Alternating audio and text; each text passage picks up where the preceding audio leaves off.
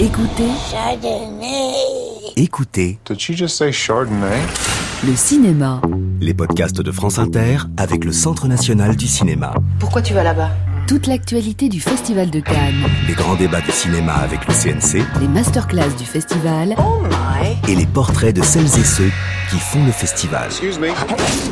Those are some pretty good cuts. Bonjour Claude Lelouch. Bonjour, bonjour. Vous avez euh, signé il y a 50 ans euh, l'une des plus belles histoires d'amour du cinéma. Le film aujourd'hui s'appelle Les plus belles années d'une vie. Euh, quel souvenir vous allez garder euh, de cette aventure? Quelle place va-t-elle occuper dans votre filmographie? Ben, je pense que c'est un temps très fort, très fort, parce que c'est un film qui nous, qui nous a fait très peur. On avait tous très peur de le faire. On avait peur de d'esquinter l'original, d'esquinter cette histoire qui avait fait le tour du monde et dont les gens s'étaient emparés. Et en même temps, je me suis dit, j'ai pas le droit de de pas aller au bout de cette histoire, car c'est notre histoire à nous tous. C'est l'histoire qui symbolise le mieux la vie que j'aime, avec tous ses défauts, ses contradictions, ses paradoxes. Je pense que la vie est le plus grand scénariste du monde et j'ai essayé dans mes films de la faire aimer euh, un maximum de gens, des fois très peu. Et c'est vrai que quand j'ai vu Jean-Louis Hanouk à la projection d'un homme et une femme pour fêter les 50 ans, comme ça, il y avait encore Pierre Barou, il y avait encore Francis Lay, on était tous là. Et pendant la projection, j'ai regardé Jean-Louis Hanouk, plus que le film. Et j'étais fou de joie de voir que ce film euh, les mettait en joie. Euh, ils se parlaient à l'oreille, ils riaient, ils se prenaient la main. Et je me suis dit, mais je les ai jamais vus si heureux. J'ai jamais vu cet homme et cette femme euh, aussi bien dans leur peau. Il faut que je filme ça. Il faut que je montre que le temps qui passe n'a pas que des inconvénients et que le présent, c'est la grande star de notre vie. Je veux dire, le, le présent n'a pas le temps de vieillir. C'est la seule chose qui nous appartienne. C'est la seule chose qui puisse euh, nous donner vraiment du plaisir, du cash. C'est un peu comme l'argent de poche. C'est mieux que l'argent qu'on a à la, banque, voyez. Et donc, euh, en les voyant s'amuser, dire n'importe quoi, et c'est vrai qu'à partir d'un certain âge, il y a prescription. On peut tout leur faire dire. Je crois que dans la vie, on a droit à deux mi-temps, comme au football. 40 la première, 80 la deuxième, et très peu de gens ont droit à une troisième mi-temps. Dont je fais partie et dont Anouk et Jean-Louis font partie. Je me suis dit, c'est cette troisième mi-temps qu'il faut filmer, parce que c'est peut-être la plus belle. C'est peut-être la plus belle, et on essaie de nous faire croire que c'est la plus terrible. On essaie de nous faire croire que les dernières années sont les plus dures. C'est pas vrai. Parce qu'à ce moment-là, on commence à comprendre certaines choses. On a deux, trois certitudes sur lesquelles on peut s'appuyer. Et c'est en radotant qu'on devient euh, intéressant. Je veux dire que on radote sur les choses dont on est sûr. Voilà. Donc euh, les, les choses sont tellement compliquées, le, le monde dans lequel est, est tellement fou. Je veux dire, on saura jamais d'où on vient, où on va. Euh, L'histoire du monde, l'infiniment petit, l'infiniment grand. Enfin, ça donne le vertige, tout ça. Mais quand on aime quelqu'un, quand on tombe amoureux de quelqu'un, on retombe sur terre et euh, on comprend pourquoi on est là. Je veux dire que ce qui donne vraiment un sens euh, à notre existence, c'est quand on est capable d'aimer quelqu'un d'autre plus que soi-même. Et c'est ce que raconte un homme et une femme. Un homme et une femme racontaient qu'on avait d'abord droit tous à une deuxième chance. Et c'est vrai que à chaque fois qu'on a la chance de pouvoir à un moment donné euh, consacrer du temps à l'autre, parce qu'on a surtout tendance à s'occuper de soi, euh, les choses deviennent différentes. D'un seul coup, un coucher de soleil devient beaucoup plus beau, un voyage, euh, même dans un pays sordide, devient magnifique. Je veux dire que d'un seul coup, on s'aperçoit que les gens sont plus importants que les pays. Je veux dire que le genre humain m'a toujours plus intéressé. Ce qui m'intéresse en France, c'est les Français. Euh, en Italie, c'est les Italiens. Je veux dire que le- les, les paysages, on s'en lasse très vite, alors que les gens, on n'en fait pas le tour très vite. J'ai un coucher de soleil, ça dure cinq minutes. Pour faire le tour de quelqu'un, il faut une vie. Voilà. Et donc, Jean-Louis et Anouk ont fait le tour d'une vie. Ils ont derrière eux une vie et ils peuvent en parler. Ils peuvent en parler avec humour, avec tendresse. Et j'ai surtout voulu faire euh, le portrait de ce qu'ils sont aujourd'hui, c'est-à-dire d'un galopin et d'une femme. Car le- les hommes, nous, on est des galopins. On n'est pas sérieux, on est tricheurs, menteurs, euh, euh, on n'est on n'est pas à la hauteur des femmes. Je veux dire que c'est ça que je voulais montrer, à quel point Anouk, elle, est une femme. Elle croit à la fidélité, elle croit au grand amour, euh, et, faire le portrait de ce galopin et de cette femme qui peut-être manipule tout le monde dans le film, j'ai trouvé que c'était un formidable spectacle et surtout que c'était un spectacle solaire, que c'était un spectacle positif. Donc j'ai, je leur ai dit, si on fait ce film, il faut que ce soit positif. Il faut qu'on donne envie aux gens euh, d'aimer la vie. Et, puis une fois pour toutes, il faut faire la, guerre aux grincheux. quoi. C'est vrai que ces grincheux ils commencent à nous casser les pieds. Je veux dire, à essayer de nous faire croire que la vie est une saloperie, c'est pas vrai. Elle a jamais été aussi extraordinaire depuis la nuit des temps, et les gens ne sont pas conscients qu'on vit une époque unique et merveilleuse. Alors, on peut l'améliorer énormément. Et ça, ça, fait partie du jeu de la vie. Mais euh, moi, j'ai connu une époque, à l'âge qu'on a, à l'âge qu'Anouk, Jean-Louis, nous, on a connu la bombe atomique, les guerres, la Shoah, euh, les gens qui fumaient au cinéma. Ma mère euh, me racontait des histoires avec une cigarette au bec, vous voyez. Et donc, on a connu un Paris dégueulasse, sale, où on jetait tout.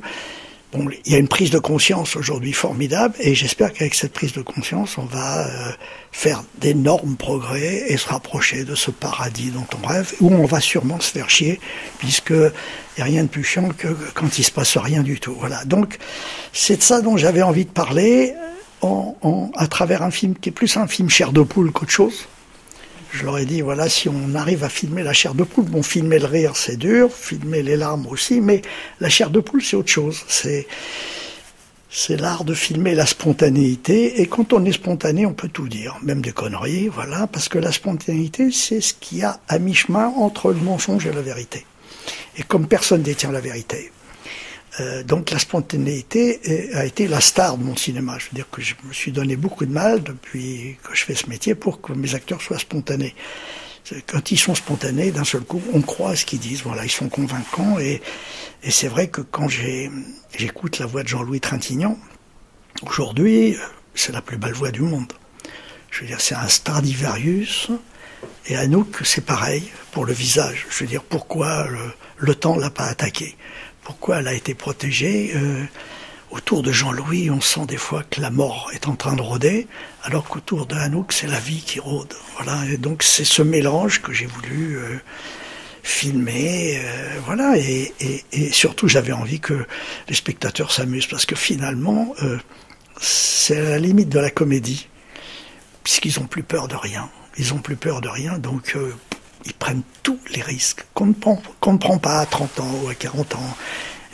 On a envie d'être intelligent, d'être brillant. Eux, ils n'ont plus peur de rien. Et c'est parce qu'ils n'ont plus peur de rien, c'est ça que j'ai essayé de filmer. Ces retrouvailles sont très émouvantes. Vous les filmez avec euh, beaucoup de tendresse, beaucoup de bienveillance. Vous parlez de Jean-Louis Trintignant. En tant que spectateur, on a le sentiment de vivre un moment d'éternité, de, de, toucher à quelque chose, de voir ce qui est important dans la vie, euh, choisir presque ce qu'on va dire, le moment. Euh, vous avez sans doute beaucoup travaillé avec lui sur cette question-là. Euh, il avait fait un dernier film avec Michael Haneke. Il avait dit que ce serait le dernier. Finalement, il, il, tourne avec vous euh, et il offre quelque chose qui relève du, choix de, ce qu'on va laisser. C'est un moment très fort, ça. Comment vous avez travaillé ensemble ben, Il avait très peur, il voulait plus tourner.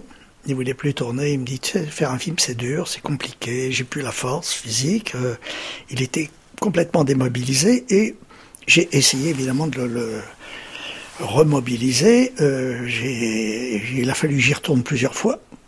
Il m'a dit trois fois non et quatre fois oui, donc ça a permis de faire le film. Et c'est vrai qu'au fur et à mesure, je venais avec des arguments qui lui donnaient la force et l'envie de, de, retourner devant une caméra. Voilà, parce que je pense que c'est mon optimisme et c'est le côté positif qui l'a décidé à faire ce film. C'est vrai que j'adore Anneke et Amour est un, film magnifique, mais c'est vrai que c'est un peu noir. C'est un peu noir et je lui ai dit non, non, il faut, il faut que tu partes. Euh, il faut que tu partes encore que maintenant, je vais peut-être lui, je vais peut-être donner le doux de retourner au cinéma, mais la, la, la, lumière est plus forte que l'ombre. Bon, c'est un film lumineux qu'il faut qu'on fasse. Il faut qu'on fasse un film solaire. Donc, je, j'ai eu beaucoup de mal euh, à, à, le décider et je crois que j'ai bien fait. Je crois que j'ai bien fait. J'y suis allé le voir plusieurs fois. Je lui ai parlé et c'est au fur et à mesure que je lui racontais les dialogues du film que ça l'a décidé. Je veux dire qu'il s'est dit, oui, toutes ces choses-là, j'ai envie de les dire. Et puis surtout, je lui ai dit, tu sais, je vais jouer avec ta voix.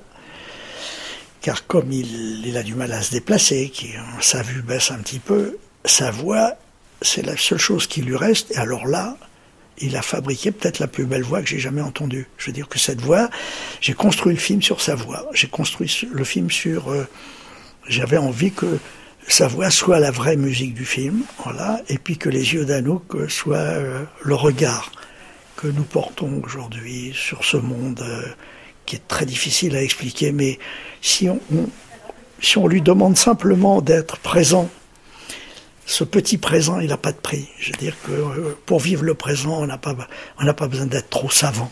Vous voyez, je veux dire, il suffit simplement d'ouvrir les yeux et de sourire de temps en temps. Et la plus belle déclaration d'amour du film, elle est pour lui, euh, clairement. C'est une évidence totale. Qui a choisi, par exemple, le, poème de Boris Vian? C'est lui, c'est Alors, euh, on l'a choisi ensemble. Euh, évidemment, je l'ai entendu. quand j'ai entendu Jean-Louis dire ce poème, je me suis dit, mais ça, c'est fait pour le film. Je veux dire que c'est c'est fait pour nous, ça. Voilà. Donc, c'est vrai que ce, poème est il va au film, enfin, on dirait que le film a été construit sur ce poème, voilà. Et puis c'est vrai que la poésie joue un rôle très important. Moi, j'ai construit le film comme un poème. Hein. le film est construit vraiment, et puis euh, on a essayé de, de faire un film très simple à comprendre sur l'histoire qui est la plus compliquée, qui est la vie. Voilà, on a essayé de simplifier la vie euh, au maximum euh, avec ce poème. Et c'est vrai que je me suis servi de, cette euh, passion qu'a Jean-Louis euh, pour les mots.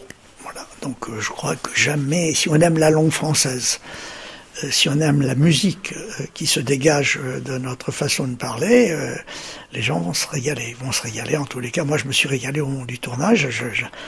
J'avais souvent les yeux humides après les prises. Vous parlez de musique. Euh, la musique du film est évidemment indissociable de cette belle aventure.